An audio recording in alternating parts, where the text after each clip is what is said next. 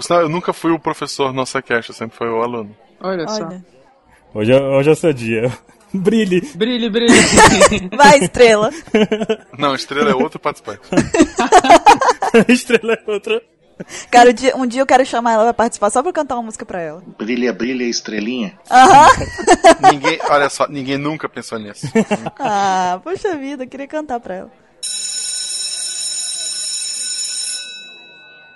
Então, boa noite, classe. Pessoal, vamos sentar. Guarda o mangá, gente. Hoje a aula é séria. Ah, É, an- antes de começar aqui a aula, eu vou fazer a chamada. Ansem, Presente. Baruque, Tô aqui. Bururu. Presente, querido professor. Guarda a comida, querida. Ah, Ketei, Ketei tá voando com formosura. falta aqui. Isso não conta como desculpa. Mr. 27. é, ele faltou também porque ele achou que a aula hoje era sobre banana. Aí ele ficou assistindo a abertura mil vezes. Tá, falta também. Mr. Caio, Olá, sou eu, tô aqui. é presente. Presente. eu nunca vi uma pessoa que o professor faz chamada e fala: Olá, Olá. prazer. Mão. levanta e estende a mão, né? Dá a mão aqui, professor. Satisfação conhecer Diretoria, você está bêbado. Deu de bagunça, pessoal. Hoje, na aula de hoje, a gente vai falar sobre One Piece, sobre os foreshadowing. É, a segunda parte, né, da nossa aula sobre é, coisas escondidas que o Oda deixou pra gente. É isso mesmo? Peraí, só um minutinho. É. Tem alguma coisa estranha aqui, né? Faz o seguinte. É, senta você num lugar que agora eu que vou apresentar o cast, porque a gente tá no cast errado aqui, tem uma coisa estranha. Tá, perdão.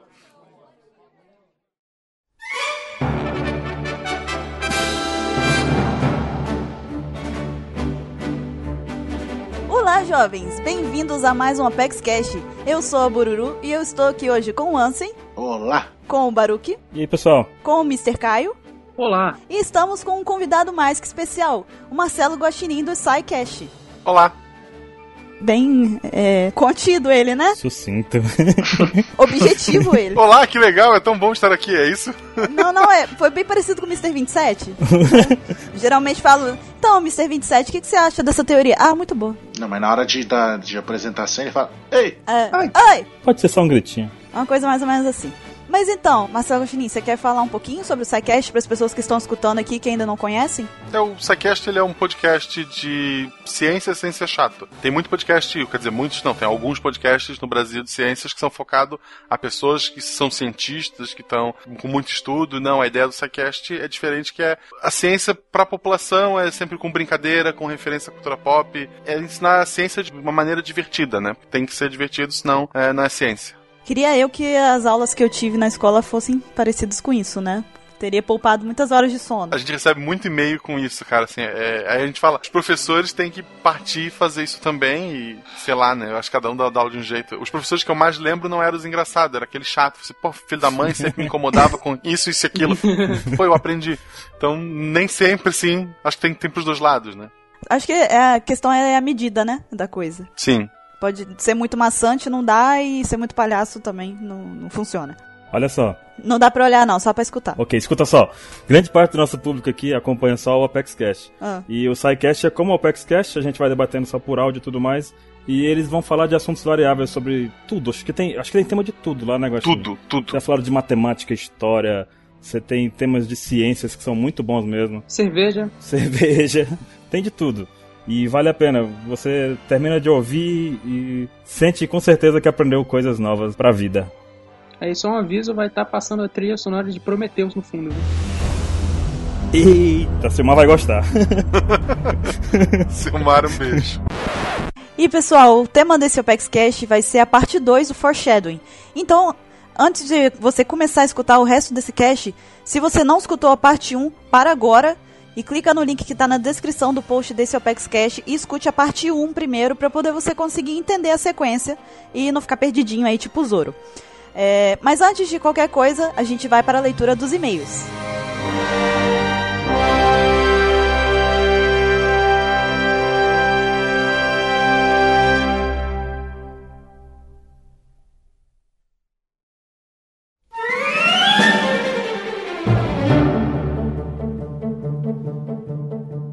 E vamos agora para a leitura de e-mails que vocês enviam pra gente aqui no Apex Cash.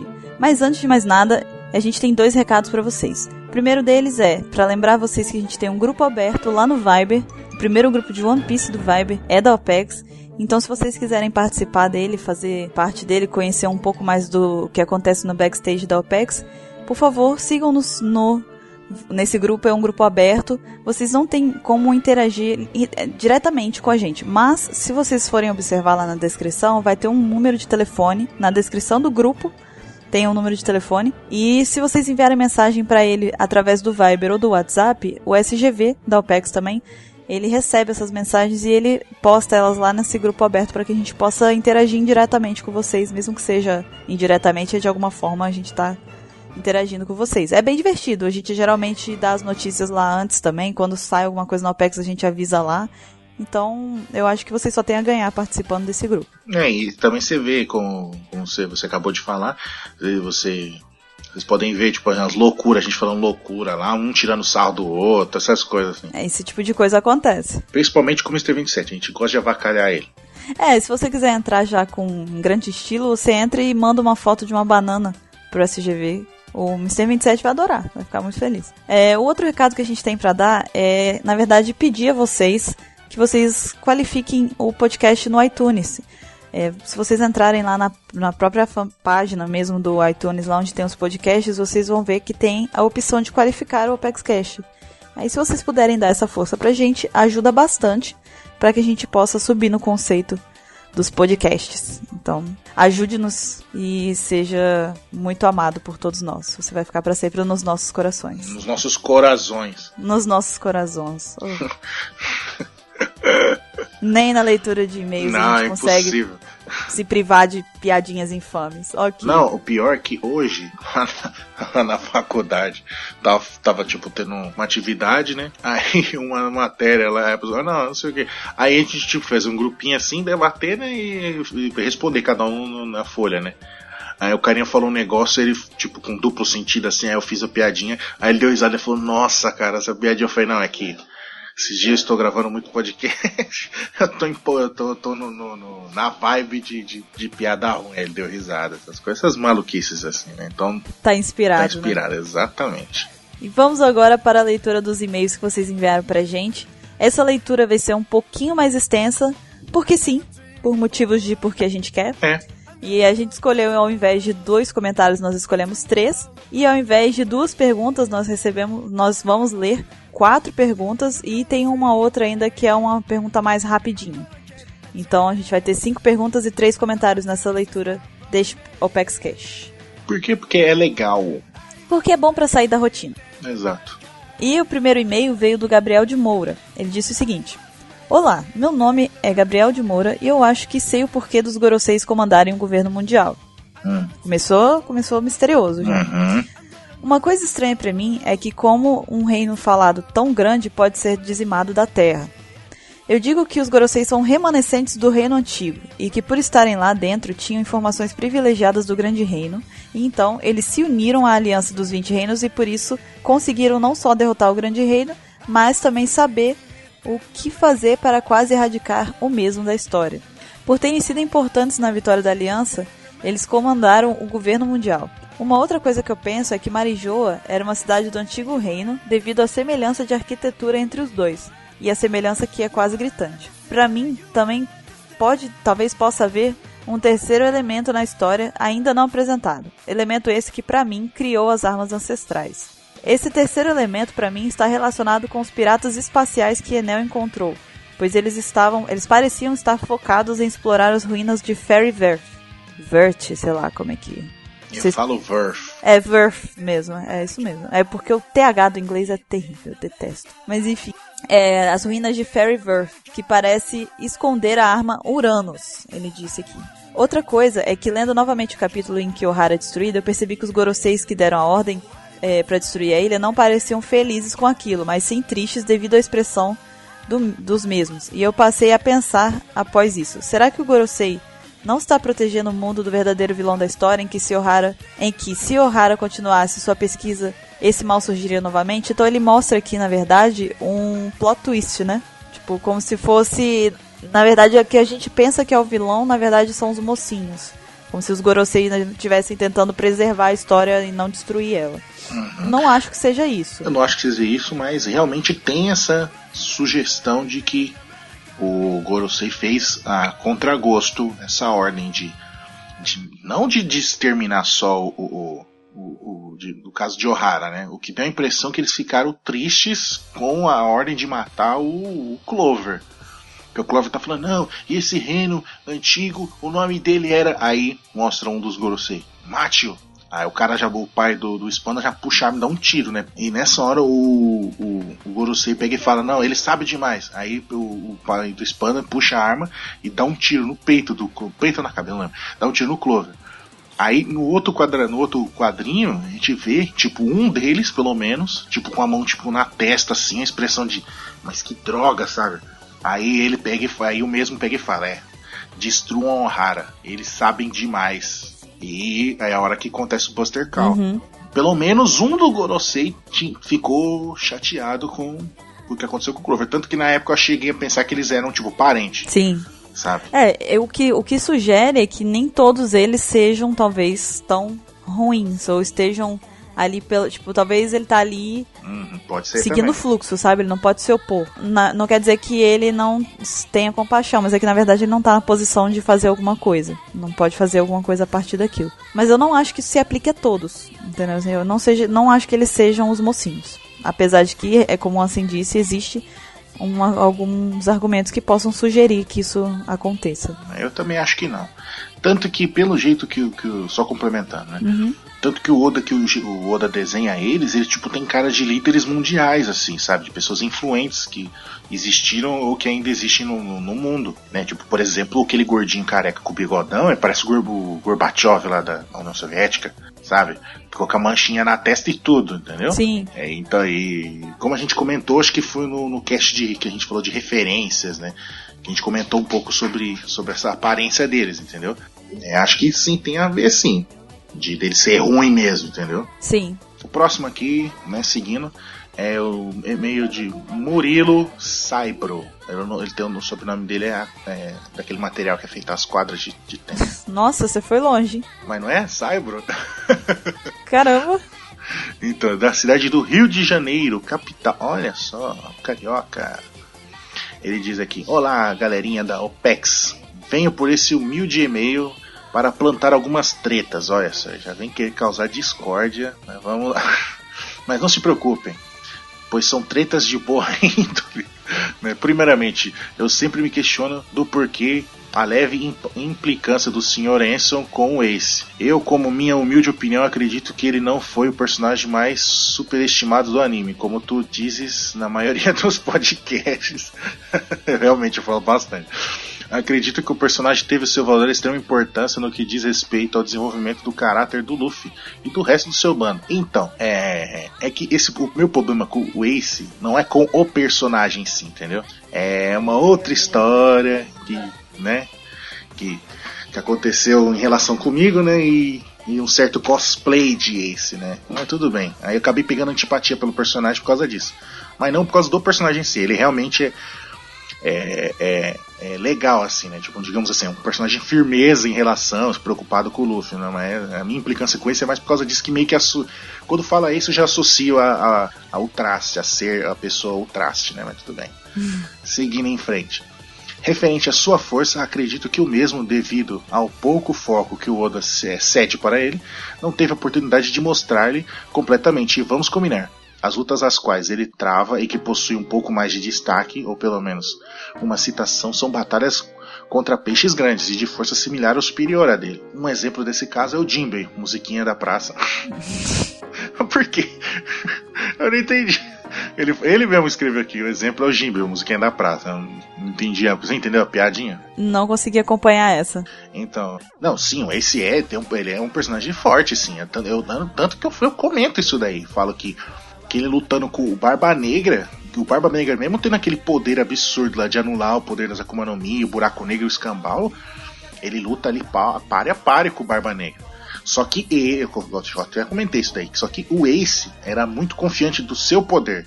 Tanto quando ele perde o poder, ele fica em choque, assim, né? Que o- quando o Barba Negra agarra ele e fala, "Ah, agora você, tipo, agora você é meu, entendeu? Aí dá aquela puta cacetada na cabeça do Ace. O Ace fica, tipo assim, assustado. Ele fala, caramba, não é? Você não você lembra dessa cena? Lembro sim. Uhum. Então, é o que eu falei, falei, ele, tipo, ele era muito confiante do poder dele e meio que baixou a guarda um pouco ali pro, pro, pro Barba Negra, que acabou sendo, tipo, crucial na luta deles, né? Não, mas ele é, lógico que é forte, a fruta dele é uma pelona. Tanto que a gente vê agora o sapo usando e é um bagulho absurdo. Entendeu? Mas foi essa falha que, que o Ace teve. Ele, ele subestimou o Barba Negra. Esse foi o problema. Aí, continuando. Mudando um pouco de assunto, rebatendo coisas ditas no cast passado, a qual vocês comentam sobre o século perdido e teorizam sobre o mesmo, seria impossível visualizar Marijô de Laftel, pois ambas ficam de lados opostos do globo. Veja bem, Laftel, na verdade fica no, próximo à Montanha Reversa, pois se fosse próximo à moradia dos nossos adoráveis Tenryubito e Luffy e sua tripulação já teriam chegado à Ilha do Roger. Somente essa leve correção. Então, eu vou fazer uma correção na sua correção.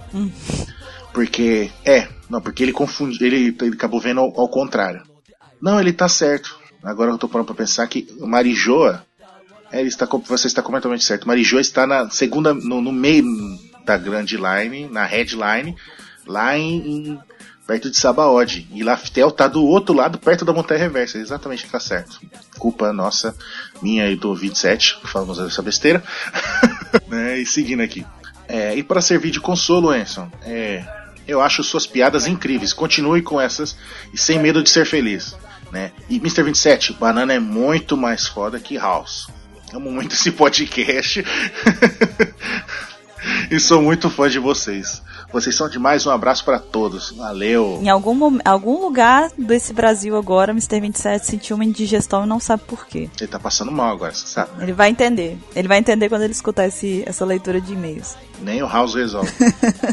Ele já sabe quem procurar já.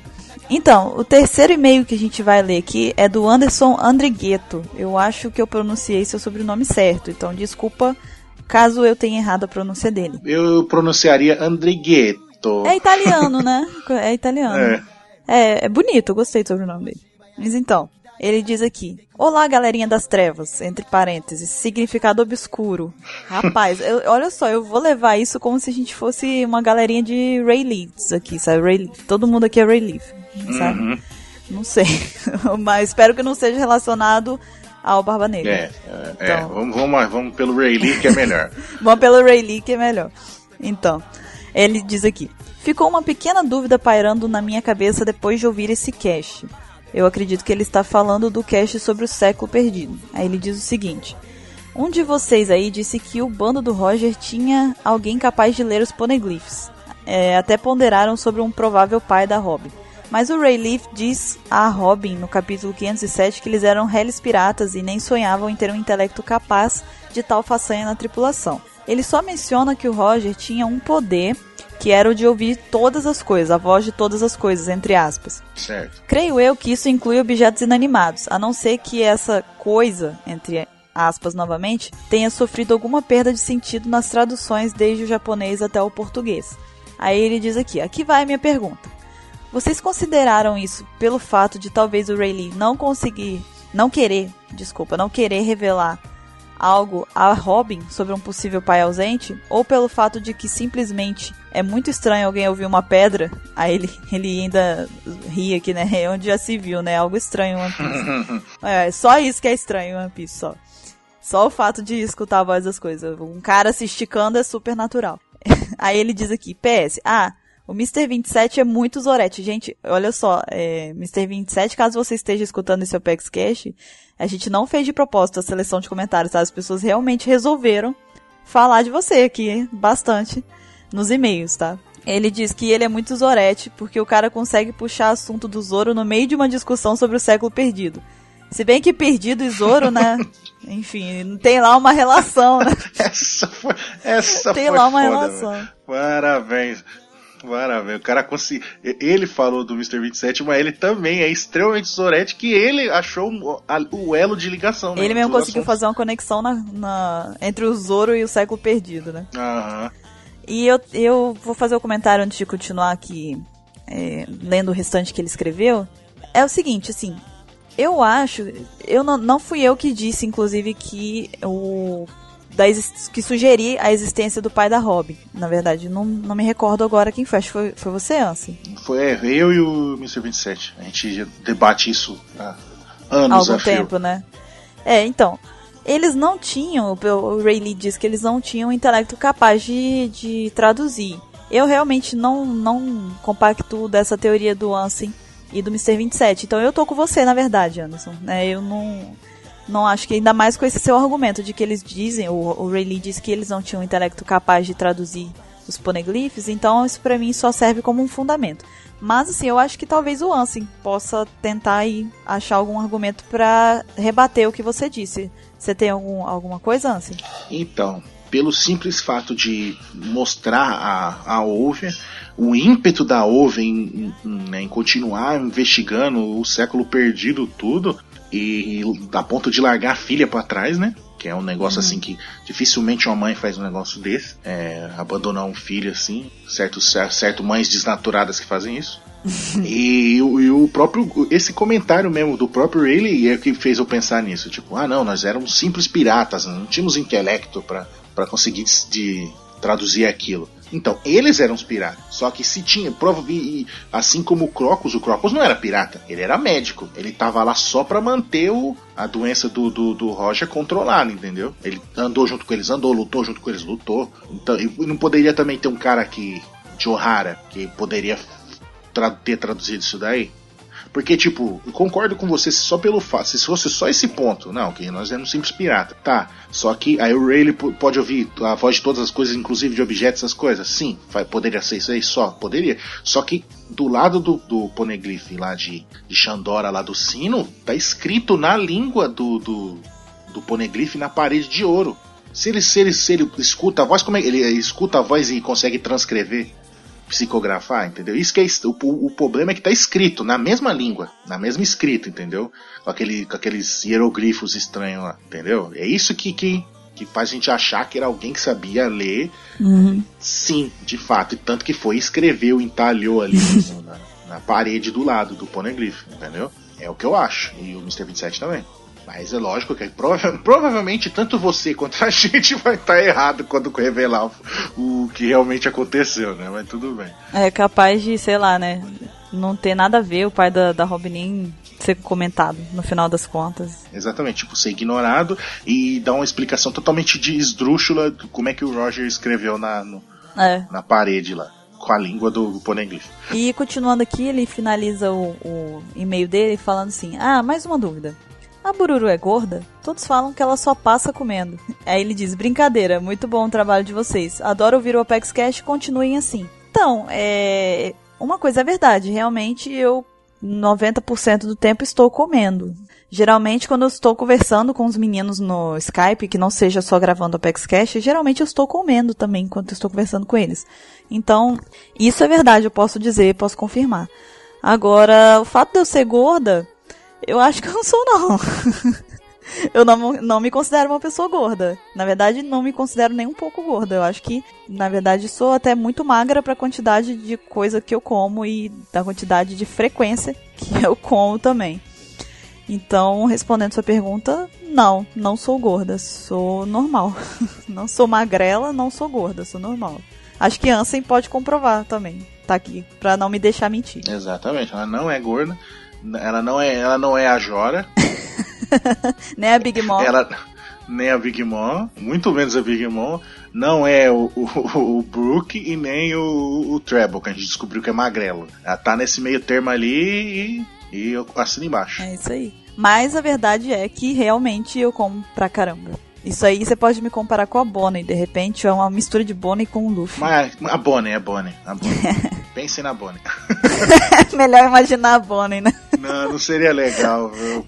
A mistura de Bonnie com Luffy. Não, ia pensou? ficar um negócio horrível. Nossa, cara. Se alguém quiser fazer o desenho disso, inclusive. É verdade. Né? Uma fusão da Bonnie com Luffy.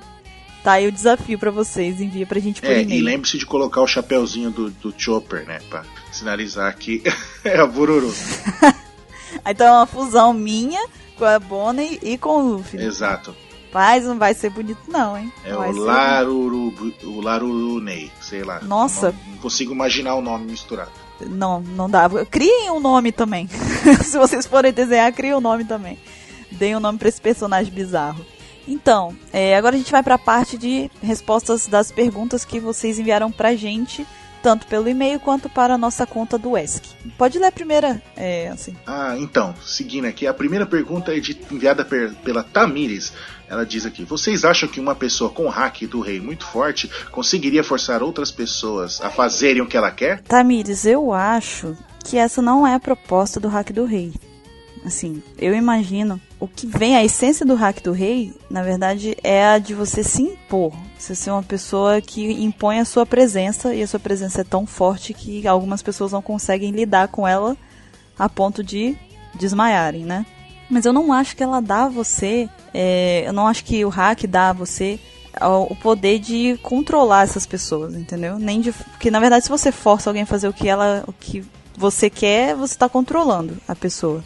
Aí eu não acho que chega a esse ponto, entendeu? Mas também a gente não viu muito do hack do rei ainda. A gente só viu pessoas usando, usuários aí utilizando ele, mas não vimos uma pessoa é, mostrando se existe alguma variação dele. Então, sempre existe a possibilidade, né, disso acontecer. A gente não conhece ele a fundo. Mas eu acredito que pela, pelo que foi mostrado dele, pela essência do que ele passou até agora, eu não acho que você possa ter essa habilidade de controlar alguém, sim impor a sua presença à pessoa. Exatamente. Concordo com você, gênero e número, só não concordo em grau porque não se concorda em grau. E quantidade, sim. Em quantidade, sim. Ah, então. Eu só acrescentar uma coisinha. Tipo, pra. Pelo menos o que eu entendo do hack. O hack, tipo, seria, pra mim, uma referência do Oda, aquele tipo, no caso, o olhar. Por você provavelmente ter passado, todo mundo já deve ter passado por essa situação. Você tá assim, de repente você para Uhum. e, sabe, e tem a sensação que alguém tá te olhando, você olha, aí você vê que tem uma pessoa te olhando. Ou quando vo- aí você, tipo, ah, você sentiu meio como se você tivesse sentido o hack da pessoa, entendeu? Ou quando você olha pra uma pessoa, aí você encara a pessoa, a pessoa tá encarando você, aí tipo, ou você desvia o olhar, ou a pessoa desvia o olhar, tipo, entendeu? Tipo, meio que, por exemplo, no caso, você tá encarando a pessoa, por exemplo, eu com a, com a Bururu. Eu olho pra ela, ela olha pra mim, a gente fica se encarando, aí pega, eu desvio o olhar, ou seja, tipo, o olhar dela foi, era, foi mais forte, entendeu? Tipo, eu não consegui manter, digamos assim, a presença, entendeu? Tipo, ela não conseguiu me intimidar. Seria tipo isso, o hack só que levado ao extremo, né? Tanto que a pessoa acaba, acaba desmaiando com a presença da outra, assim, né? Tipo, com esse olhar intimidador, como a gente comentou, né? Eu concordo com você. Eu acho que é isso aí, mas É uma, é uma boa analogia. Eu gostei. mas, né? Quem sabe aparecer pra frente alguém que consegue usar esse o hack do rei de um nível que a gente não conhece ainda. Pode ser, tudo pode acontecer ainda. Mas a minha opinião é essa. Tudo pode ser, nós somos invencíveis, pode crer. E você não consegue também não cantar uma musiquinha. Não dá, não dá. A gente tá gravando. É porque essa leitura de comentários tá mais longa que o normal. Então, se a gente fica muito tempo gravando, não dá. Eu começo a emendar. Eu acho que é podcast mesmo, sabe? Que a gente tá lá na, no assunto. E aí não dá, cara. Quando eu vou ver, já cantei lá a música da Xuxa. E vamos pra próxima. A próxima é da Sara Ribeiro. Aí ela diz o seguinte: Olá, Bururu. Você acha que a Robin possa ter desenvolvido o Karate Tritão enquanto treinava com os revolucionários, como a Koala, por exemplo? Tá aí. É uma pergunta, uma pergunta interessante. Uma pergunta a se pensar.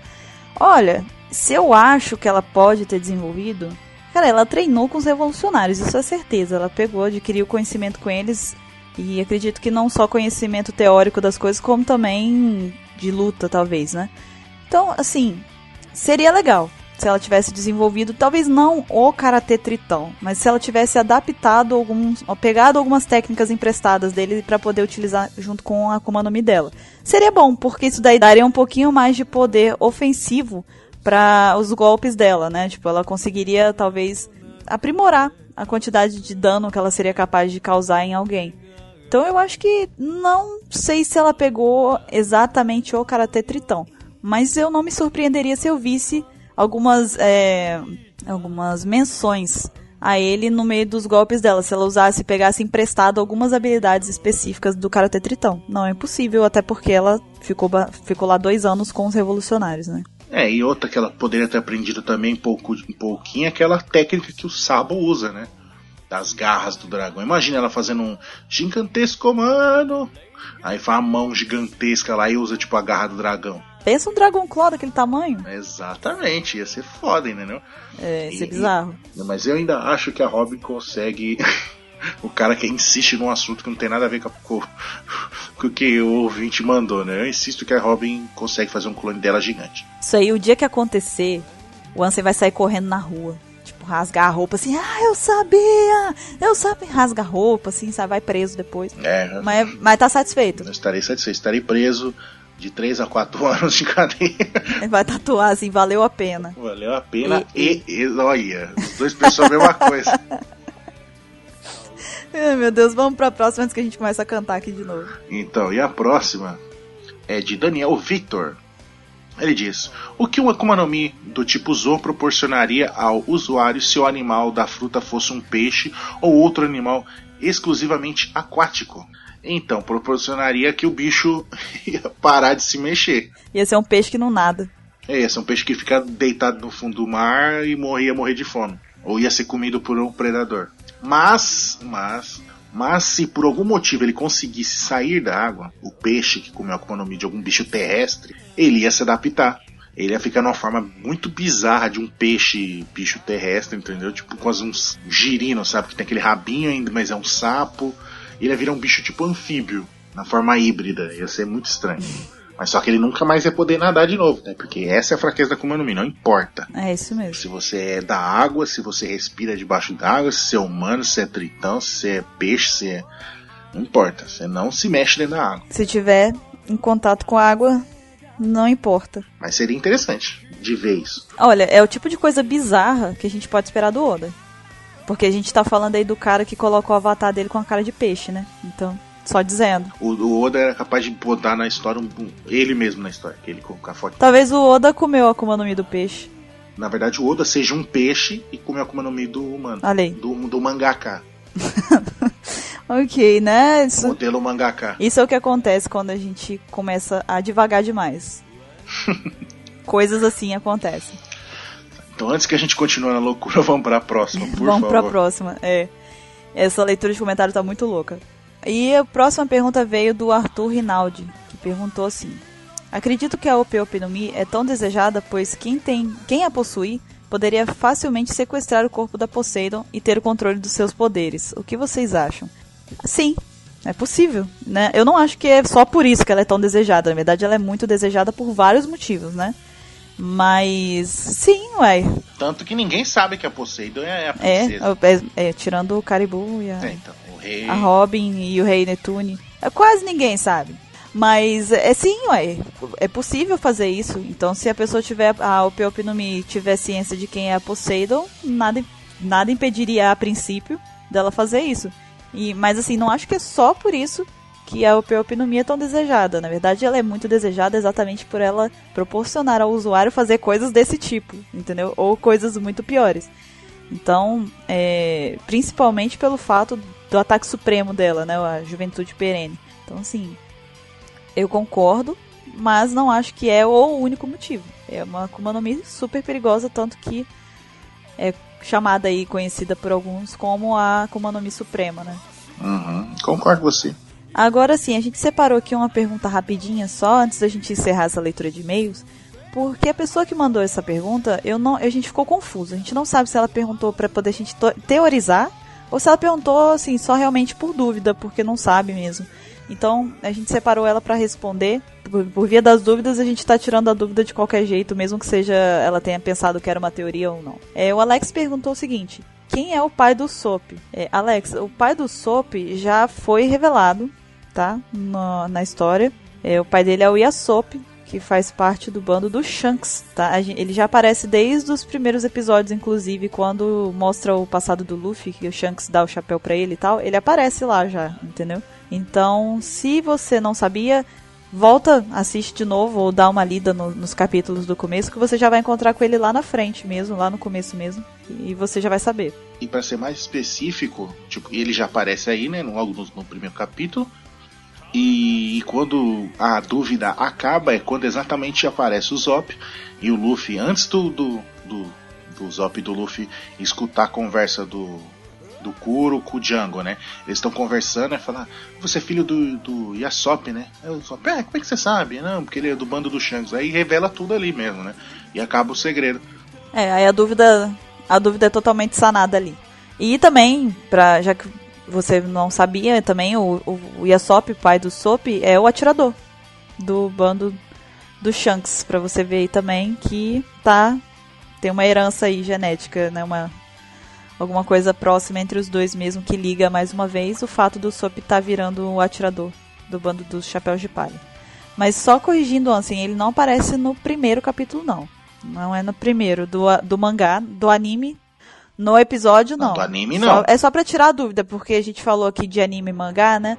Não é no episódio, no anime, não é no primeiro episódio. Agora, no mangá.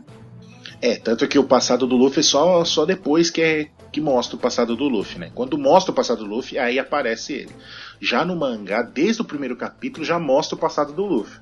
Uhum. Entendeu? Isso. É, mas assim, fato é que no começo da história, independente do anime, do mangá, você já consegue ver o Yasop e um pouquinho mais pra frente você já tira totalmente a dúvida de quem é ele, o que, que ele faz, enfim. E a gente vai ficando por aqui. Eu espero que vocês tenham gostado. Esse, como eu falei, foi uma leitura de e-mails um pouco mais longa, mais extensa, mas a gente quis aproveitar para poder pegar um pouco mais. Vocês participam bastante e às vezes a gente acaba escolhendo pouco, mas é por questão de tempo mesmo para que a gente não se estenda muito. Mas aí, visando dar um pouco mais de participação para vocês no cast, a gente fez essa leitura excepcional com mais comentários e mais perguntas. E se você quiser participar, você pode enviar o seu e-mail para a gente pro contato arroba onepcx.com.br com seus comentários, os seus argumentos, as suas teorias para que a gente possa ler. E se você quiser mandar sua pergunta, você também pode enviar para esse e-mail ou pode enviar para a nossa conta do ESC que está na descrição deste Apex Cash aqui. A gente só pede que se você for enviar a sua pergunta pelo ESC, você, por favor, coloque seu nome para que a gente saiba quem foi que enviou, senão não dá para ler a pergunta. É, no mais, a gente vai ficando por aqui e fiquem agora com o tema principal desse cast. Até mais! É isso aí, até daqui a pouco.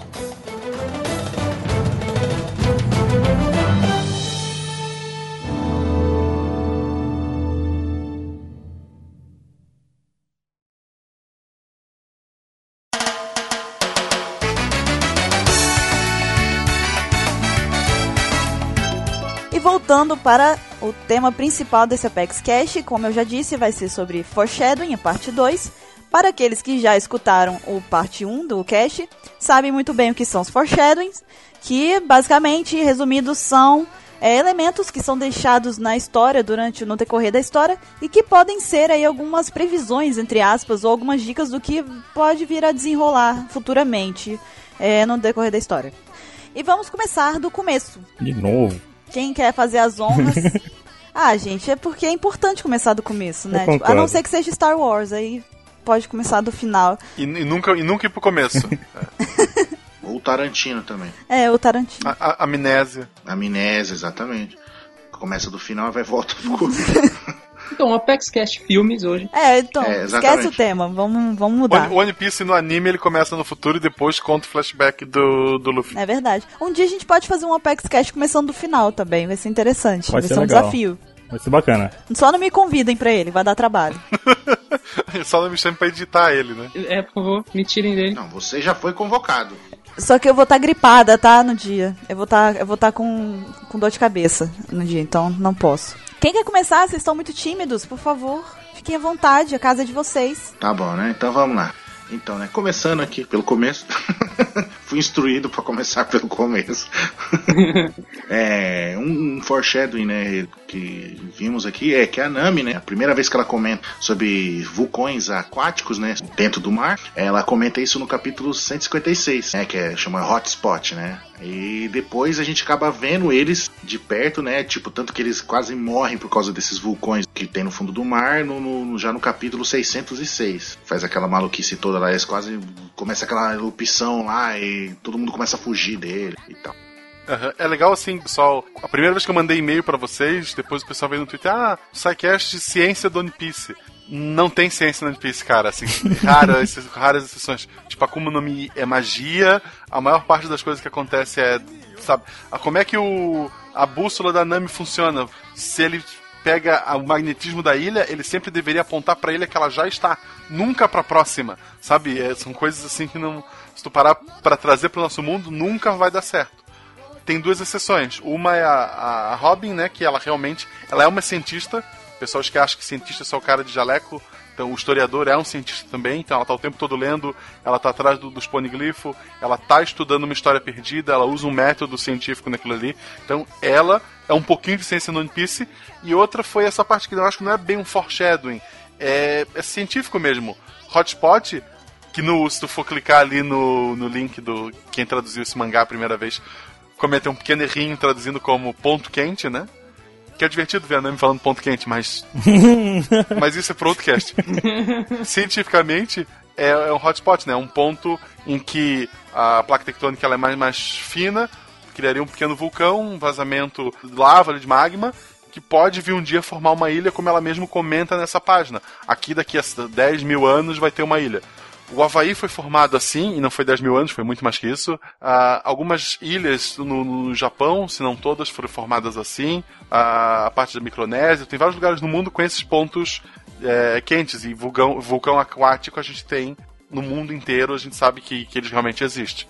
Não tão ativos quanto aqueles do One Piece ali naquele momento, mas eles existem. Então faz a gente pensar que prova- provavelmente existe movimento de placa tectônica no One Piece, que os continentes estão se movendo mesmo que devagarzinho.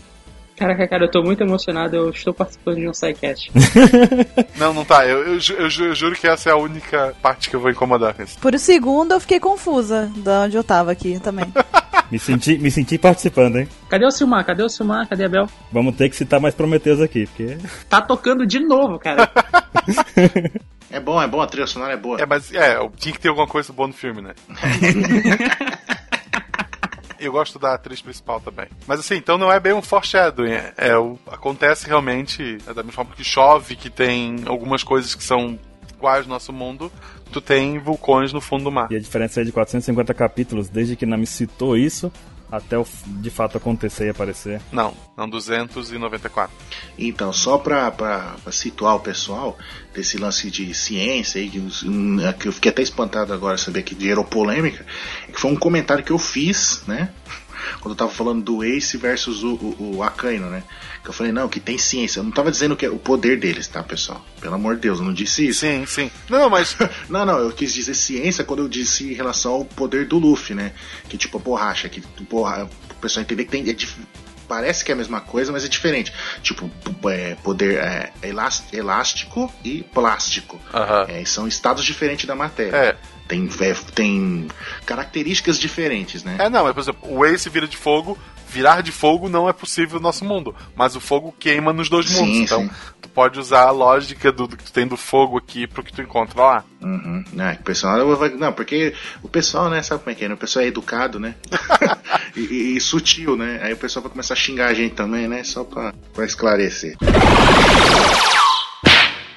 O próximo é do Rei dos Mares, né? Ele aparece no capítulo 103. O primeiro Rei dos Mares que o Bando do Chapéu de Palha encontra. Ele reaparece no capítulo 647, quando a Shirahoshi convoca todos os Reis dos Mares. Ou, ou seja, o mesmo que estava lá na 103 aparece no, no 647. É, aquela turminha dele lá. É, pode não ser o mesmo, pode ser só a mesma raça de bicho também, né? É verdade. É, mas o interessante é ver que o Oda lembrou desse Rei dos Mares específico e colocou ele. Porque se a gente for ver a diferença aí de 500 capítulos, 550 capítulos por aí, dá quantos anos? 5 anos? Não, dá 10? Pô, quantos anos faz? 10 anos isso. É, 10 anos. São 50 capítulos por ano, mais ou menos. É, quase 10 anos Quer praticamente. dizer, imagina, o espaço é muito grande de tempo. É isso que, deixa, que me deixa impressionado no caso dos foreshadowing, É né? incrível mesmo. E esses daí são os mesmos que aparecem na abertura, né? Exato, é isso que eu ia falar. Não é só o listrado lá. Ah, aparece todos eles lá. Todos é aquele que tem um bico de pássaro, que parece um sapo, todos eles aparecem. Vai que o Oda fez um pôster disso e botou na parede e tava lá esse tempo todo. 10 anos o pôster. Não duvido. Ele tava guardando pra esse momento. É. aí. Ou ele tem um caderno de referência, assim, a desenhar monstros, Rei dos Mares. Aí tá lá os desenhos dos bichos, ele só copiou. Certeza que ele Tá aí outra coisa que eu não duvido também, porque é, o Oda, por exemplo, tem acho que como é que é? Tem um ca- 50 cadernos só sobre a saga de Dressrosa, por exemplo, sabe? De ideias pra Dressrosa, no caso. né? Então eu não duvido de nada, não duvido. Desenhar personagens diferentes, o cara que fez Cavaleiro do Zodíaco, ele também tem. Ele tem uma folha, uns quatro personagens que ele sabe desenhar. Com todos os Quatro personagens. moldes, né? São o penteado, né? Só muda o penteado, assim. Só muda o penteado, ele tem uma. Não, não, não, não. Na folha tá com os personagens diferentes e os penteados. Isso, das opções, né? Que, Numa página, só quer muda dizer, a não numa roupa folha, só, numa né? página. Meu Deus. Vai mudando a roupa e a cor do cabelo. É, a cor do cabelo, quando tá no anime. No mangá, ele não precisa nem se preocupar com isso. É tudo preto ou branco. É verdade, é só se pinta de preto ou branco, né? Tipo, meio cinza, talvez. E lembrando que ele é responsável pelo mangá, então você imagina como ele foi feliz. É verdade. Olha só. Vende até hoje. Ficou rico esse filho da mãe, né? Um outro foreshadowing muito bacana de lembrar, que aconteceu há pouco tempo, se a gente for parar pra pensar, em relação aos outros, foi do Sop aparentemente despertando o hack da observação. Porque no capítulo 732 a gente consegue ver que tem um momento da página em que o fundo fica todo branco e o Sop tem a sensação de estar escutando é, várias pessoas, ele fica meio confuso, tipo, não consegue entender muito bem o que está acontecendo ali. E aí, logo mais pra frente, a gente vê que ele dá aquele. acerta, né, a, a, a Sugar com uma precisão muito grande.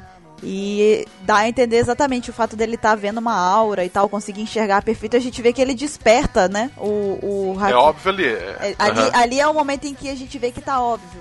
No capítulo 732, a gente vê ele tendo uma, O início. uma confusão, um início, exatamente como se ele estivesse percebendo. Tá tudo branco, ele escuta vozes e a Robin ignora o que ele tá ouvindo, sabe? Ignorou solenemente. Ou ela mandou um foda-se pro Soap, assim, tipo, foda-se. É, ou ela não tem coração, né? O que é uma boa É teoria justo. também. ei, ei. Não, a Robin tem coração. Ela, ela pensa em coisas fofinhas, macabras. É. Não, mas então, é, ou ele, ou o Soap foi ignorado, né? Ou ele tava ouvindo coisas que. E me lembrou o Kobe, né? Na... Intel da. Oh, Marineford. Na Guerra dos Melhores. Sim, sim, é. né? Foi mais ou menos a mesma coisa. Ele começou a ouvir todo mundo falando ao mesmo tempo e surtou ali. E foi o início do, do despertar do hack dele. Sim. E na hora que ele desperta ali, é, uma, é um quadro totalmente preto. E vai surgindo pontos brancos, e esses pontos brancos vão se concentrando onde estão as pessoas, ganhando definição. Isso. Então Aham. poderia ser, no caso, um foco no- na, na capacidade de ouvir.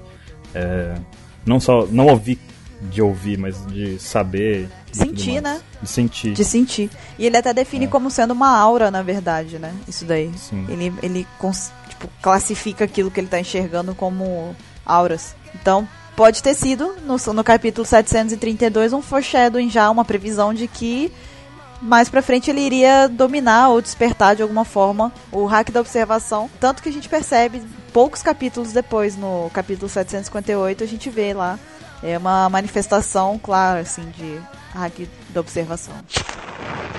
E nós temos também no capítulo 4 um- uma página lá em que aparece o Oda ensinando a desenhar as, as Jolly Rogers. E dentre elas aparece a do Sanji. E no capítulo 4 foi muito no começo da brincadeira toda. Então nós temos aí a Jolly desenhada antes do personagem ter aparecido ou ser apresentado. Antes mesmo do próprio Zoro entrar pro bando do Luffy. Ele vai entrar no final do capítulo. Assim, bem curto esse, mas na verdade não. É, mas é rapidinho, esse é curtinho. Nessa época o Zoro era o imediato, né? Só tinha os dois. Não, Olha só, é o seguinte,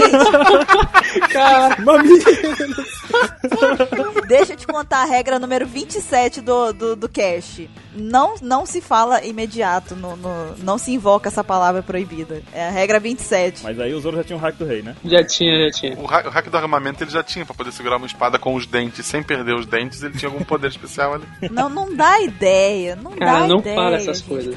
Ó, é perigoso, é perigoso, cuidado. Vocês estão pisando em terrenos perigosos Ei, aí. agora eu tô lembrando de um negócio. Será que ele usou a técnica do Kenshin de reduzir o tamanho da espada segurando ela pela lâmina? Ah lá, pronto. Ai, meu Deus. Por isso que ele morde a lâmina da espada na abertura? Agora que eu entendi por que, que ele tava quieto o cast inteiro. Um outro também muito pequenininho, mas muito, também muito interessante, que é o do Moji, né? Do bando do Bug, que ele tem aqueles penteados meio malucos dele, né? Sempre muito animalescos. E aí no capítulo 24, o Oda estava comentando alguns rascunhos de personagem dele, e aí ele mostra o rascunho do Moji, né? Ele tem sempre aquele aqueles traços meio animalescos, cabelos interessantes. E aí depois ele vai aparecer com esse cabelo só quando o Ace aparece já lá no barco do Bug, né? Falando em bug ainda, é, a gente tem uma imagem no capítulo 7 que nós comentamos inclusive no cast anterior. Né, enquanto estávamos ouvindo as pedras, nós comentamos essa imagem. o Roger que ouve, tá? Por favor. Você não tem essa habilidade. Você não sabe. A gente fez workshop com ele. Meça as suas palavras, passas, ó. Meça as suas pedras, ó. Ah, olha só, depois do cast passado, tudo tá valendo, tá? Que tava. Ah, é verdade, né? Porque a gente tava, tava um demais, ritmo né? muito intenso lá, meio bem Woodstock. Mas a gente comentou dessa imagem e ela aparece no capítulo 7. O bug ainda não tinha aparecido, mas ele aparece nessa imagem aí. A gente vai deixar o link. E aparece o, o Shanks, o Bug e outros piratas que a gente ainda não viu na série. Será que vão aparecer ainda? Tan, tan, Teorias, tan. teorias. Teorias. A gente entra no ramo das teorias. É assunto pra outro, Pex Cash.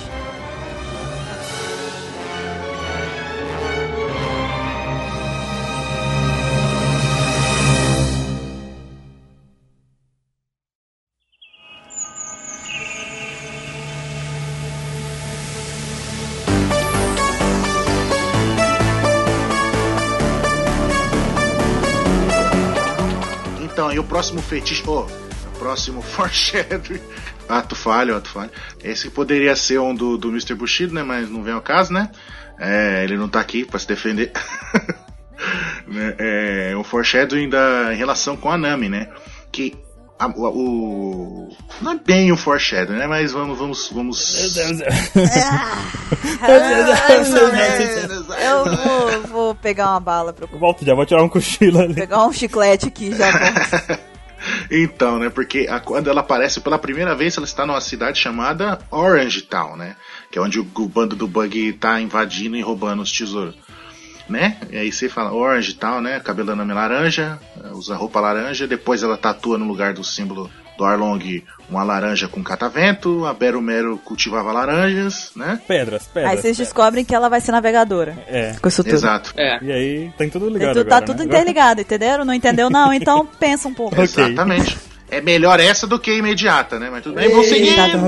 Todo mundo sem limites. A cor do Psycast é laranja também. Tchau. Meu Deus tá tudo ligado agora. Tudo faz ligado. sentido, cara. Aí, isso na verdade, o, o Orange Tal, o Laranja da Nami, tudo era um foreshadowing de que o Marcelo Guaxinim ia participar do Apex Cash. Tava lá desde o começo, só não viu quem não quis. Exatamente. Vocês não precis- Eu não preciso falar qual que é o filme favorito da Nami. Qual? Laranja, Laranja mecânica. Mecânica. Laranja Mecânica. Ah, que tosse pra Holanda também. Então, Ai, meu Deus do céu. Foi tão ruim que, eu, que ficou engraçada a é piada. nessas horas que eu penso em, em- em sair, sabe, do cash, mas. Enfim, tô, Não, não, faça isso não, o cash acaba, porque aí não vai ter controle mais. Estou brincando. Tem vaga pra ela lá no SciCast? Depende da formação dela. Ih, então já era, tem não. então tem não, tem não, deixa quieto. Já tá eliminado. Então, gente, foreshadowing, né? Outro foreshadowing muito legal e interessante de mencionar é um- uma das mentiras do Soap, que acabou se tornando verdade, né? Uma das várias, a gente já viu aí que várias mentiras que ele contou é, se, tra- se transformaram em verdade. E outra que não seria diferente é quando ele fala sobre o remédio que curaria todas as doenças, que ele conta pra mãe dele lá. Ele fala que existe, né, um remédio mágico, pergunta se, se ela já ouviu falar sobre ele, que ele é capaz de curar qualquer doença e que ele está do outro lado do oceano.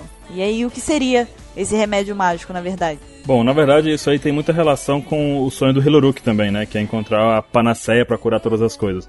Se vocês estiverem se referindo a- ao poder da Macherry, eu ficaria muito triste. Mas não é. É sobre o quê? É a Akuma no Mi do Law. Que se você parar e olhar o mapa de One Piece, o North Blue fica exatamente do outro lado, né? Tipo, o East Blue tá de um lado, tem a Grand Line, do outro lado fica o North Blue. E lá que estava a Op Op. E com a Op Op, um médico bem treinado sabe, consegue curar qualquer tipo de doença. Então, de certa forma, ele falou a verdade para a mãe dele. É justo, é justo. Faz sentido. E ainda tem essa da, da Macherry aí que não cura, ela restaura, né? Exatamente. Só que, sei lá, eu acho ela muito apelona no caso, né? E ficaria triste saber que o sonho do Hiluruk era um poder de uma garota, de uma tontata que chora, sabe? Sei lá. É, mas ele não tinha como saber que era uma tontata que chora, né? Eu sei, mas digo, eu ficaria triste de saber que o sonho dele Era isso, né? é, terminaria numa tontata que chora. Entendi. Na verdade, tanto a do Ló e a da Mancherry são Akumas no Mi, tipo, muito apelonas, sabe? São, são Akuma- A do Ló, a princípio, É, eu achei muito apelona, mas achei um apelão interessante. A não ser quando apareceu aquela coisa da juventude perene lá, da... Isso aí, pra mim, eu ainda acho, já acho muito OP, tipo, muito overpower, muito exagerado. É, é possível, mas não acho que, que. Não acho legal, sabe? Tipo. A não ser que seja pra uma pessoa um ato heróico pra alguma coisa, entendeu? Tipo. Igual tem gente, ah, o Luffy vai pegar. Pelo amor de Deus. Mas gente. olha, a do Lau não é tão apelona assim se a gente pensar que o cara tem que ser treinado em medicina, entendeu? E a gente vê no flashback do Lau todo o feedback da vida dele lá, que foi todo voltado Sim. a isso e tudo mais. O da Macherry é apelona, porque ela chora resolvida. Mas eu não digo isso. É porque, assim, eu ia dizer que, tipo, entre as duas, é o que eu tava falando. Eu acho que as duas são exageradas, entendeu? A do LoL eu acho menos, exatamente, pelo fato de que ela não chega ao ponto de, tipo, você. Ah, chorei e curei, entendeu? Depende muito da habilidade da pessoa. E também porque, tipo, ela não é. É, tipo, ela, a, a única coisa que eu achei extremamente apelona nela, de fato, assim, que é uma coisa que é muito overpower pra mim, na, nos meus conceitos, é a- a- o ultimate dela, sabe? O, a, habilidade suprema dela, que é aquele negócio lá de dar a, mo- a imortalidade pra alguém, custando a vida dele em troca. Entendeu? Isso daí eu já achei muito chato. Eu não gosto dessas coisas, entendeu? Então, em relação à Akuma no Mi dele, é isso o que eu acho muito injusto e muito chato, entendeu? Agora, a da Mancherry eu já acho apelona de modo geral, entendeu? De modo geral. É, mas a, a dela é só cura, né? A dele é ataque. Ataque, defesa, cura e. sei lá, fa- faz bolo de banana. Um duplo twin escarpado lá, ele gira. Ele consegue o que ele quer fazer, ele consegue fazer ele. Ela é bem focada, sabe? Ela, ela restaura pessoas desmaiadas ou machucadas. E coisas. Ele faz tudo. É, cara, mas se cortar uma cebola na frente dela, tu tem litros e litros de, De cura. de cura, é. Olha só, uma coisa até que a gente discutiu num comentário, eu e Mr. Kaia. Foi sobre esse, esse tal do Final Attack, da habilidade suprema da OP, né? Teve um ouvinte que mandou a ideia de que toda Akuma no Mi teria um Final Attack, um- uma habilidade específica que gastaria a vida do usuário. Uma Bankai. Se eu não me engano, foi o Elano. Foi o Elano. E a gente viu no podcast de Akuma no Mi que as paramécias são Akuma no Mi com habilidades estranhas. Então, o que a gente concluiu do debate entre eu e Caio lá foi que talvez todas as frutas tenham a habilidade, tenham uma capacidade de ter uma habilidade suprema, mas a questão é, aparentemente a fruta do Lau consome a vida ou parte da vida quando ele usa. Lembra quando o Chopper entra no Monster Point? Sim. Que ele fica todo cansado, e diz, não, ele tá reduzindo o tempo de vida dele, aquele negócio todo. Ah, o, o próprio Luffy, quando usa o, o Second, Second, o- é. Exato, exato. Então, o que a gente pode, o que a gente concluiu foi que a Akuma no Mi do Lau, apesar de ser apelona, o, o ataque final dele seria ele consumir toda a energia vital que ele tem num único esforço, né? Então, É, e que isso acaba valendo pra mil e uma Akuma no mesmo. Sim. Uhum. isso. Qual- Exatamente. Deve ter muitas com um tal de uma habilidade específica apelona. Final Attack. Só que o do Flamengo conhece a dele aí, digamos assim. Sim, sim. É só que sim. eu acho muito palha usar esse termo assim, Final Attack, que É. parece que vira Dragon Ball. Bankai, Bankai. Power Ranger. É, exato, Bankai, Bankai. Não, eu tô pensando em Final Fantasy Ô, mesmo. louco. A do Luffy, o poder final dele é o que? Abraçar o planeta. Pode Abraçar uma árvore, tá ligado? Esticar. É puxar a lua do Enero pra, pra terra. Nossa jogar a lua no senhora. inimigo, né? É, pode ser. Tá bom. Tá certo. Ou se for um poder muito diferente, se ele é o da borracha, ele pode apagar todo, tu, todos os ponigrifos do mundo. Não.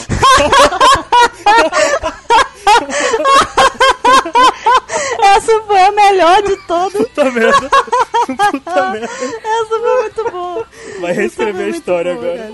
cara. Nossa. Caraca, Quer dizer que ele é o único capaz de reescrever. Olha só, por isso que ele é tão importante.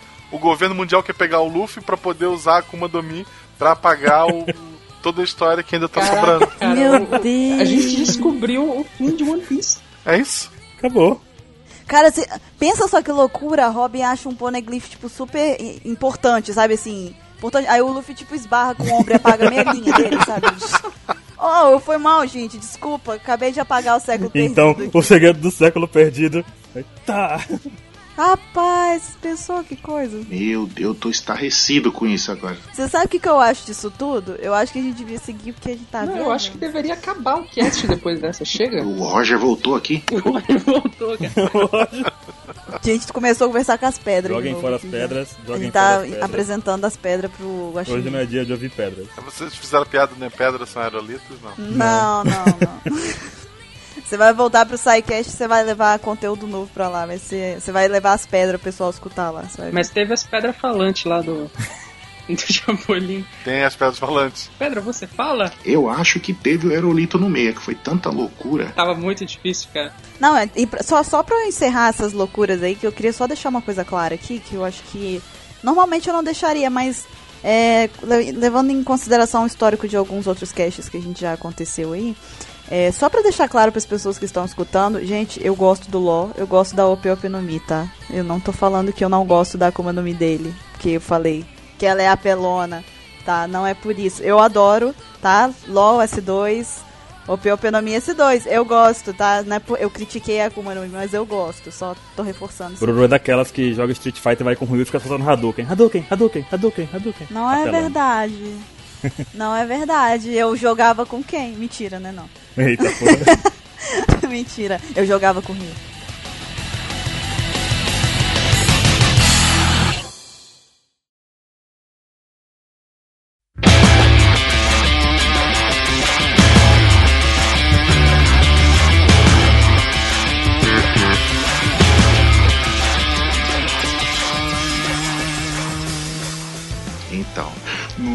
Capítulo 69 a gente é apresentado pro Arlong Park, né? Que é aquela casa lá, aquele tipo, digamos assim, clubinho do Arlong, né? Que eles se divertem ali, faz as festas dele, aquelas maluquices lá. Só que, futuramente, né? Lá no capítulo 499, nós somos apresentados ao Sabaldi Park. Né, e a gente vê uma gigantesca semelhança entre eles, né? E depois, acho que, se eu não me engano, no, num flashback, a gente vê eles criancinhas olhando com vontade de entrar no, no, no Sabaldi Park, mas são proibidos. E aí, tipo, seria um motivo do Arlong ter criado o Arlong Park para realizar um dos sonhos dele, né? Quem sabe? Muito provável e muito legal esse, hein? Com certeza. É legal essa parte dos tritões porque o- é o jeito do Oda, do jeito dele, é falar de, de, de, preconceito, de, de racismo, né? Do, são raças, ali no, no caso do, do One Piece são raças realmente diferentes. Na verdade, o Arlong, por mais malvado e absurdo as coisas que ele fez, ele teve todo um histórico de ah, do preconceito, do sofrimento quando ele era criança, que tornou ele o babaca que ele A é. saga é muito fraca, mas. Não, porra, foi a saga que me prendeu. Não, não, não, não do Arlong, é do, do, dos Tritões. Ah, sim, tá. Não, não, mas a saga dos Tritões não é isso, né? A saga dos Tritões, o esquema é exatamente esse do preconceito. Esse que é o foco dela. O foco dela é muito bom. E o problema foi depois do time skip, tava todo mundo esperando é, Hadouken, tava esperando, sei lá, o, o Zoro cortar o, o planeta, o pessoal tava esperando um negócio absurdo, sabe? Tem, o, o problema é a expectativa, né, essa É saga. o monstro da expectativa. É, Exatamente, e o que, e o que a gente foi apresentado é se aprofundando nesse lance do, do preconceito. Acho que foi até num outro casting que a gente, acho que foi das mulheres que a gente comentou, tá aí o link pra vocês verem que a gente comenta, né? Fala da Otohime, do Fischer Tiger, né? Em relação, tipo, referência ao Malcolm X, né? E o Luther e o King. Martin Luther King e tudo. É. Mas mesmo assim não justifica o Arlong é malvado, gente, não morda o ombro do seu amiguinho. Eita Falou porra! do cast de fetiche. Opa!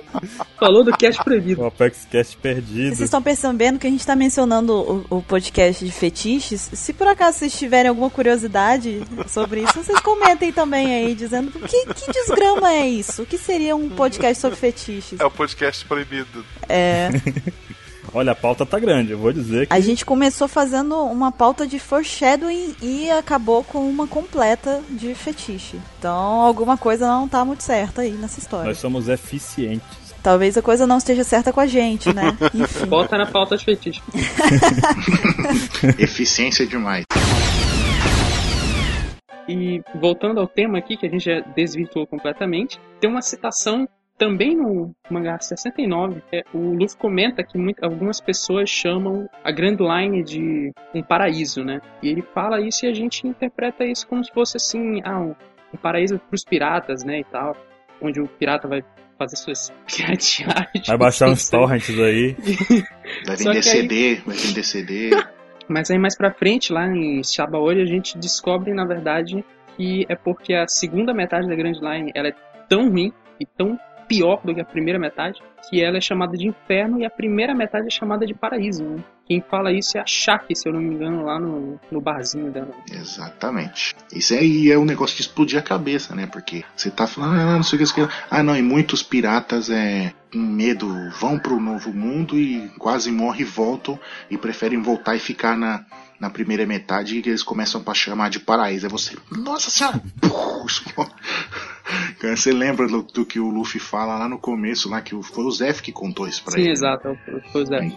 É muito legal isso. Então, gente, agora tem aqui um foreshadowing super, super, super relevante. Ah, esse é o foreshadowing do, de, do nosso cast. É, esse é o. É, hã?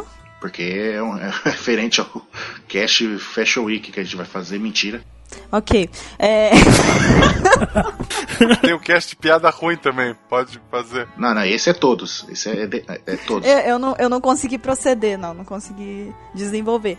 Mas então, como eu dizia, dizia eu sobre a aritmética, mas. Essa também é ruim, tá? Só pra constar. É, então, mas quem tá falando sou eu, né? Ah, desculpa. É...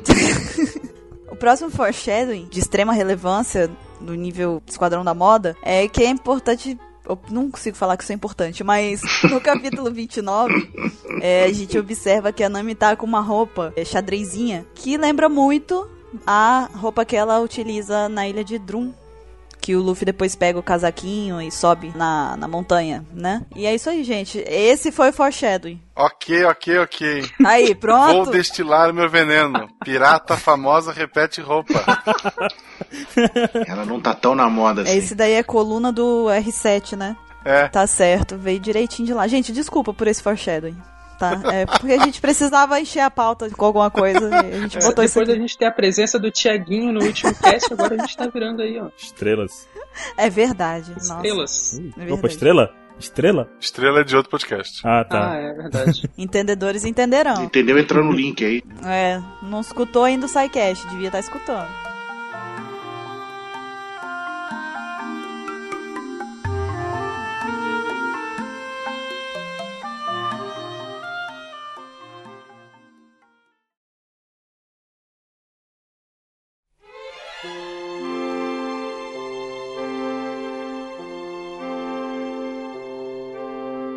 Próximo é um foreshadowing muito misterioso, já dizia Luffy. É que o, o Brook em si é um foreshadowing porque o Luffy falou desde o começo da história que ele queria um músico no bando. No, no mangá, no capítulo 8, né, que ele tá conversando com o Zoro, ele fala que a gente precisa, o Zoro fala que a gente precisa de um navegador, aí o Luffy comenta, ah, a gente precisa também de um cozinheiro e de um músico. E ele fala isso com, com decisão, né, ele parece, não, a gente precisa de um músico. Com convicção, Sim. né? Isso. E lembra da justificativa dele? Qual era a justificativa dele? Porque os piratas se divertem. é verdade. Porque ser pirata tem que ser divertido. Esse é o motivo do Luffy. Não, porque os piratas se divertem, eles cantam. Aí o Zoro fica olhando pra cara dele, tipo, mano, que idiota. Eu vou dizer que nesse começo aí, quando ele concitou assim do que, que ele queria na tripulação dele, assim, cada vez que entrava alguém novo, que, ia, que terminava uma saga, eu esperava que alguém entrasse, eu esperava os personagens que ele tinha dito na coisa, sabe? Eu também. Eu por muito tempo eu esperei o músico. Eu né? também esperei o músico. O Brook demorou quanto tempo? O Brook Anos. demorou 10 anos da nossa vida? É, na minha foram uns meses, né? Porque É. É. as, van as vantagens, né, de Pegar se tudo já. acompanhar depois que já tá desenvolvida a história. Na vida do Oda foram 10 anos. É verdade. Na vida do outro foram por aí mesmo, 10 anos, coitado. Muita força de vontade pra segurar 10 anos pra colocar o músico no bando.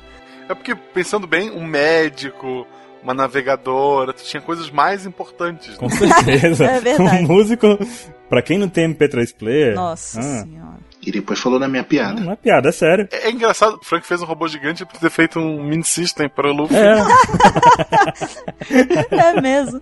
Nem parou pra pensar nisso. Falta de planejamento, um barco daquele também não tem um toca-fita.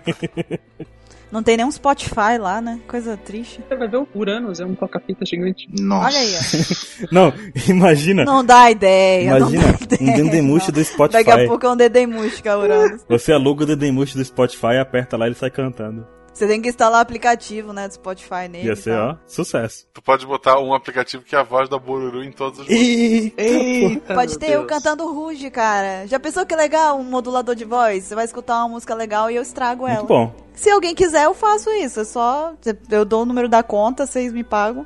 Eu, re- eu recebo em pizza, bacon, não tem problema. Tá, eu quero que tu cante todas as músicas do Spotify. Ô, louco, todas as músicas do Spotify. Todas as músicas do Spotify tem que cantar. Bota no fetiche. Bota no fetiche. Guaxinim, voz bururu, peraí. Já pensou a minha voz no GPS? Vire à esquerda aí. Era pra virar à direita, ela falou errado, só de sacanagem. Eu não ia confiar. Olha aqui, quem se perde é você aqui, tá? Não sou eu. GPS do Zoro, né? Não, aí tinha que ser a voz do Baruque, porque o Baruque consegue se perder em linha reta, de verdade. Ele é o Zoro da vida Mas real. é porque às vezes. Aí o Baruque é tipo assim, siga a reta, o Baruque faça Uma hora a tu curva. vai usar o GPS da Bururu, aí tu entra no carro, liga o GPS, ela. Olá.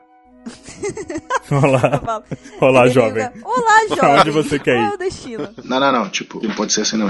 Ah, eu quero ir pra. Na, na- no mercado. Aí. Eu não acredito que você não sabe o caminho. Você é muito burro. Não, o pior. Ah, eu quero ir pro lugar tal. Aí tu vê, tu chegou na pizzaria. Não, não, é tipo assim, você pega e fala assim, ó, eu preciso chegar no, em tal lugar que fica, sei lá, a um quilômetro daqui. Eu consigo, é, no meu GPS, eu vou falar todos os restaurantes, bares e lugares que tem comida, entendeu? Tipo, você acabou de passar do lado de uma pizzaria, por que não parou? Você acabou de passar do lado de uma pizzaria e de uma lanchonete, por que você ainda não parou? Você- entendeu? É hora de um lanchinho. Olha, olha, tem um tio vendendo churros. É, exatamente. Eu vou falar assim, vire à esquerda. Ei, churros! Sabe? Não tem foco. Vai ser mais ou menos assim. Eu, eu cheguei mais tarde hoje porque meu GPS se perdeu numa pizzaria pra cá. É, mais ou menos isso. Mas, é, seguindo, depois de um devaneio de quase meia hora, o outro foreshadowing, e na verdade o último, desse Opex Cash, é, fala sobre a Jolly Roger do LoL, que na verdade representa o sorriso do coração. Aquele desenhozinho da Jolly Roger dele aparece no capítulo 498, lá em, no arquipélago Chabonde, quando ele é apresentado pela primeira vez.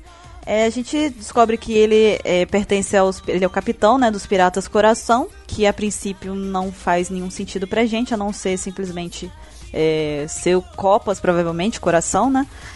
É, e depois, mais pra frente na história, a gente entende que na verdade é uma referência ao Corazon, que é um personagem que foi muito determinante pra criação do LoL.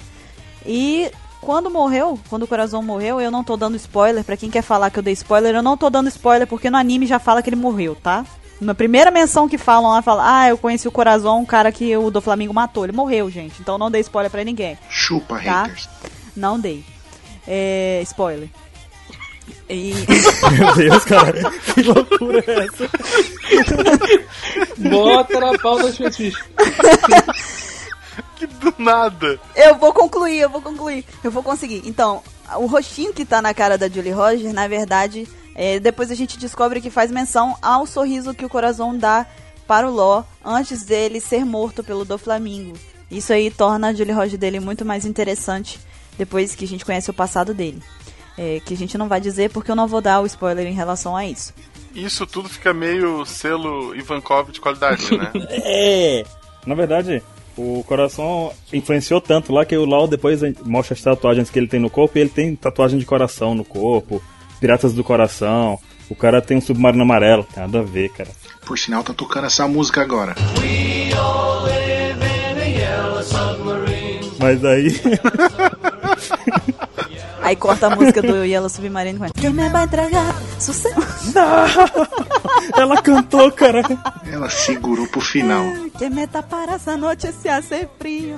Não vou cantar o resto, pode deixar. Desculpa. Eu vou cantar baixinho aqui. Quem me vai curar, coração, pai. Tem aquela também, né? Coração, faz assim comigo, né? É, tem também uma, uma é, não sei se achei que é Coração, para que se apaixonou por alguém que nunca te amou. Vamos voltar pro cast, né? Parou. Parou, que isso? O pessoal tá ouvindo muitas pedras, velho. As pedras já passaram na nossa vida. Eu Nós tô achando que quando a gente chegar lá pro, pro cast 27, mais ou menos, a, a conversa vai se resumir, tipo... Só, sabe? Que a gente tá ficando débil, sabe? Tá ficando burro. Mas eu tava falando sério. Eu tava falando sério. E eu tava dizendo. E o Corazon teve uma influência muito grande na vida do Lau, inclusive ele sobreviveu, né, por conta dele e tudo mais. E a gente recebeu, no fim, essa história, desse flashback, no capítulo 498. Então, esse foi o Apex Cash sobre Foreshadowing. E fetiches. Em fetiches... Não, eu acho que o, o título tem que ser Foreshadow e dois, dois pontos. O fetiche. A Exato. missão é o retorno, é o fetiche. É, Então, esse foi o Apex Cash parte 2 é, sobre foreshadowing. É, espero que vocês tenham gostado dos foreshadowings que a gente trouxe é, nessa semana. Espero que vocês nos desculpem pelos nossos vários devaneios, mas é porque tá realmente cada vez mais difícil de conter esse, esse não sei o que, que é isso, essa loucura, Manter o foco. essa maluquice. É, é, eu acho que depois que a gente passeou assim um pouquinho com o Roger, ele fez um workshop com ele, muita coisa mudou. Eu tô preocupada quando a gente resolver fazer um dia aí um, um cast sobre Poneglyph, tá? O negócio vai ficar tenso. Porque, tipo, vai ser a pedra mesmo, sabe? As pedras do Roger. A gente vai estar muito louco. Vamos, vamos ouvir Cai tudo. Vai estar muito louco. O Baruque vai encostar a mão na parede, assim, ó. Vem. Geologia de One Piece. Geologia de One Piece já bota o Marcelo aí na, na equipe. É verdade. É, já tá convidado pro. pro- Ele já tá no nível já também, da maluquice. Não, ele já- entrou muito já rápido tá- no nível. É preocupante. Eu vou tomar como elogio. É, é um elogio, é um elogio. É porque se for uma ofensa, eu tô ofendendo a todos nós também. aqui. Não, mas a gente não se ofende mais, a gente já tá. Não, não se ofende, não. Já chegou no nível que. A pedra já é uma constante, não, Pex. Ó, falou bonito, hein? Desmond gostou disso. Então, gente, se tiver algum foreshadowing que a gente não mencionou aqui, que vocês é, sabem, comentem, enviem por e-mail pra gente. Se vocês acharem que é, é interessante que a gente faça uma parte 3 sobre foreshadowing, é, também comentem, mandem e-mail pra gente. E se vocês quiserem ver o Marcelo Guaxinim mais uma vez aqui no ApexCast também, comentem pedindo a participação dele, que a gente convida novamente, se é que ele não ficou traumatizado e nunca mais vai querer falar com a gente. Senão vocês não convidam. Tipo, se os ouvintes não quiserem. É, é Tá. porque. Não, é- Não, é é que eu vou embora, gente. Eu vou embora, desculpa. Tchau. Adeus. Encerra o cast aí pra mim, Adeus, vocês. Tchau, está vou embora, que eu tô com vergonha. Eu vou enfiar a cabeça num buraco aqui. Eita, caramba. Eita porra! Fetiche de novo? Fetiche. Põe na pauta de fetiche. Põe na pauta. Oh, meu Deus do céu. O que tá acontecendo? Não, agora eu vou embora de verdade mesmo. Acabei com chave de ouro já. Não, mas é aquilo que todo convidado que chega solta um bordão novo. É verdade, né? Fetiche de hoje. O, o, o Marcelo Guaxinim trouxe o fetiche. Legal, bacana. Bacana. Temos as a voz das pedras. Gente, olha só, pra quem ficou curioso com a pauta de fetiche que a gente tanto fala, que fetiche com SH. Deus! Meu Deus, as pessoas estão ficando analfabetas aqui. Tá piorando, tá piorando, gente. Pelo amor de Deus. Fetiche Shibukai. Puta, cara, vocês estão muito loucos da pedra, vocês. Vocês estão malucão da Meu pedra. Deus do céu. Então, pra quem tá duvidando da existência da pauta sobre fetiche, ela existe, tá? E ela realmente é bem longa e ge- geraria aí um Apex Cash zoeiro, mas interessante, se é que pode se dizer assim. Então, aqueles que ficaram curiosos também, comentem, pedindo pela, sei lá, gravação do fetiche. Falem sim, queremos fetiche, queremos. Tá mexendo num negócio muito absurdo. E se você for menor de idade, você ignora o que, que eu tô falando. Pelo amor de Deus. E se você estiver escutando isso com a sua mãe ou com o seu pai, desculpa, gente, tá? Desculpa. Eu não tô. Tá? Se for só se for maior de idade, por favor. Eu acho que esse, esse OPScast já entrou na lista dos Esse bateu o proibidos. anterior, eu acho. Bateu, bateu. Bateu o anterior, porque esse aqui a gente conseguiu perder o foco. Várias vezes. Missão cumprida, então. Foi, a gente tá de parabéns nesse. Então, eu espero que vocês tenham gostado desse Apex Cash. eu agradeço a presença do Marcelo Guaxinim aqui. Eu espero que ele não cancele a amizade com a gente quando a gente acabar essa gravação. Não. E, e espero que a gente possa ter o prazer de ter a sua companhia aqui nos próximos, nos possíveis próximos temas. E espero você, a gente espera vocês na semana que vem. E tchau. Vou ali ouvir umas pedras, até mais. Falou, abraço. Tchau. Valeu, gente. Valeu pelo convite. Sala dispensada, né? Diria o, Bateu o o sinal, né? Bateu o sinal. Eba, hora do recreio. A dúvida é essa: isso era o recreio ou era a aula? Porque Tá eu na tô, hora do lanche. tô preocupado. O recreio foi durante toda a É gravação. o que eu tô pensando. Foi aula vaga. Tá na hora do lanche. Vou bater no Baruque e pegar o lanche dele. Que isso?